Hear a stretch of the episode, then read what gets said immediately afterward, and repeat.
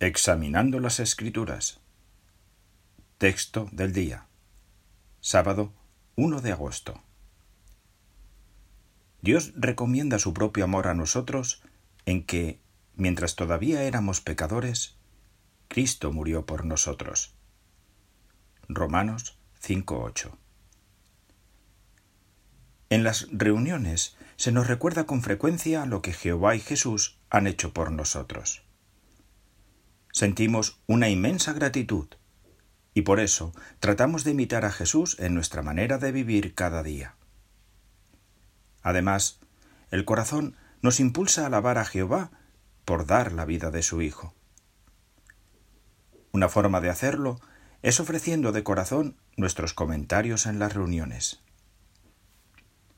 Demostramos lo mucho que amamos a Dios y a su Hijo, estando dispuestos a hacer sacrificios por ellos. A menudo, asistir a las reuniones exige de nosotros hacer distintos sacrificios. Por ejemplo, muchas congregaciones tienen la reunión de, entre semana al final de un día de trabajo, cuando es muy probable que estemos cansados.